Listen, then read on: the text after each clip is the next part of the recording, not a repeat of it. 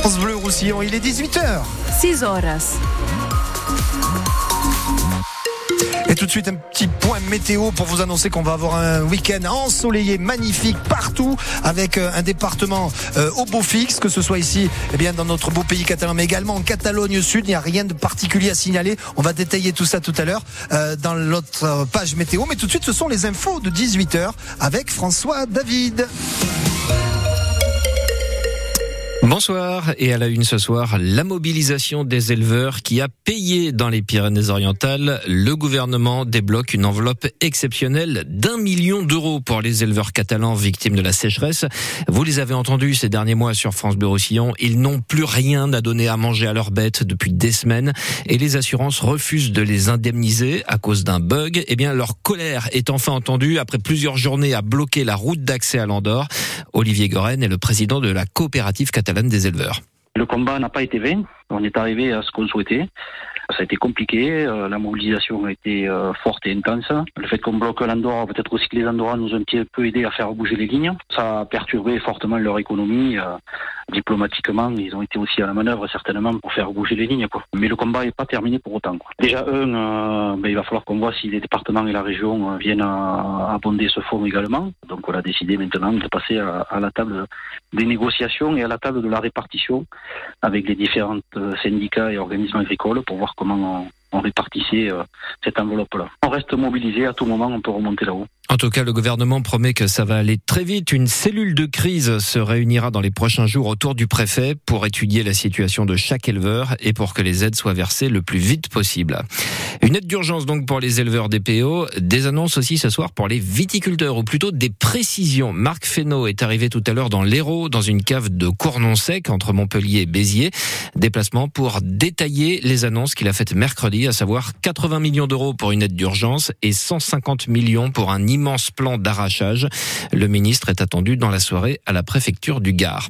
Pendant ce temps-là, la plupart des blocages en France sont en train d'être levés. Le mouvement de colère des agriculteurs se met sur pause en attendant le salon de l'agriculture. Seule la Confédération paysanne, syndicat minoritaire, appelle à maintenir les actions sur les routes. Dans le département, un barrage filtrant est en cours ce soir au grand rond-point de Prades sur la route 66. A priori, ça va durer jusqu'à 21h. Dans ce contexte, les dirigeants de Saint-Charles International à Perpignan poussent un gros coup de gueule aujourd'hui pour dénoncer les actions coup de poing des agriculteurs sur l'autoroute. Même si les revendications sont légitimes et compréhensibles, écrivent-ils dans un communiqué, rien ne peut cependant justifier les actions de violence qui ont eu lieu à l'encontre de chargements en provenance d'Espagne ou du Maroc, euh, sans compter que les opérations des agriculteurs ont entraîné une certaine désorganisation à Saint-Charles avec des chargements qui ne sont pas arrivés ou trop tard, plusieurs centaines de milliers d'euros de pertes selon les dirigeants. La grève des éboueurs se poursuit à Perpignan et elle va même prendre de l'ampleur. Les agents ont voté ce matin la reconduction du mouvement pour une troisième journée consécutive et ils ont aussi décidé d'étendre la grève à toutes les autres communes de l'agglo. Des négociations sont en cours avec la direction concernant les salaires et les conditions de travail. La colère des profs ne retombe pas non plus après leur grosse mobilisation d'hier, plus de 500 personnes dans les rues de Perpignan. Eh bien, ils ont décidé de remettre le couvert dès mardi prochain, nouvelle journée de grève et sans doute aussi nouvelle journée de manifestation. Grève des éboueurs, grève des profs, il ne manque plus que les cheminots. Et bien justement, les contrôleurs de la SNCF menacent de stopper le travail les 16, 17 et 18 février. C'est le week-end au milieu des vacances scolaires. Ils réclament des hausses de salaire et une meilleure prise en compte de leur fin de carrière.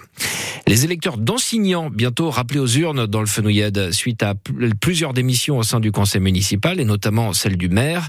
Il faut donc élire trois nouveaux conseillers municipaux. Le scrutin aura lieu le 17 mars.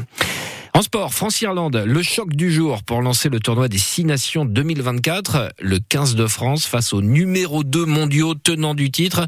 Mais deux équipes qui ont pour point commun d'avoir été désignées favorites de la Coupe du Monde avant d'être éliminées en quart de finale. Deux équipes marquées par cet échec qui aimeraient aujourd'hui pouvoir tourner la page. Bref, un grand match ce soir qui va se jouer dans un grand stade, le Vélodrome à Marseille.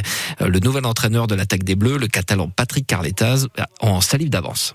Très impatient. Effectivement, le stade Vélodrome, ça parle pour pour quelqu'un de Perpignan. Voilà, le stade haut en couleur, beaucoup de passion, qui est fait justement. Il a été construit pour pour aller avec la passion des supporters qui y a là-bas plus cadré foot bien sûr, mais qui euh, avec cet engouement-là. Donc, euh, je sais pour en avoir parlé aux joueurs que les joueurs aiment ce stade, euh, ce stade aussi, et qu'on va pouvoir chercher ce supplément parce que le, le, le match va être très très difficile et qu'on pourra aller piocher euh, un peu d'énergie dans, dans tout le support qu'il va y avoir euh, autour et que et que le stade Vélodrome euh, impulse des ondes positives et une énergie positive qui va être utile pour pouvoir performer contre les Irlandais. France-Irlande, un match à vivre ce soir sur France Bleu dès 20h30 avec un coup d'envoi à 21h.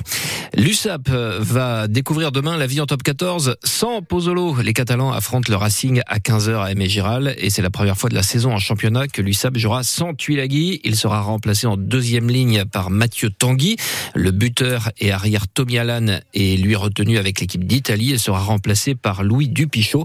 Vous retrouvez la compo d'équipe complète sur francebleu.fr. Et puis une nouvelle tête d'affiche annoncée pour les Déferlantes, le festival d'été au Barcarès. C'est le groupe Maneskin. Ce sera le 10 juillet. Maneskin, numéro 1 dans plus de 15 pays et, souvenez-vous, gagnant de l'Eurovision en 2021.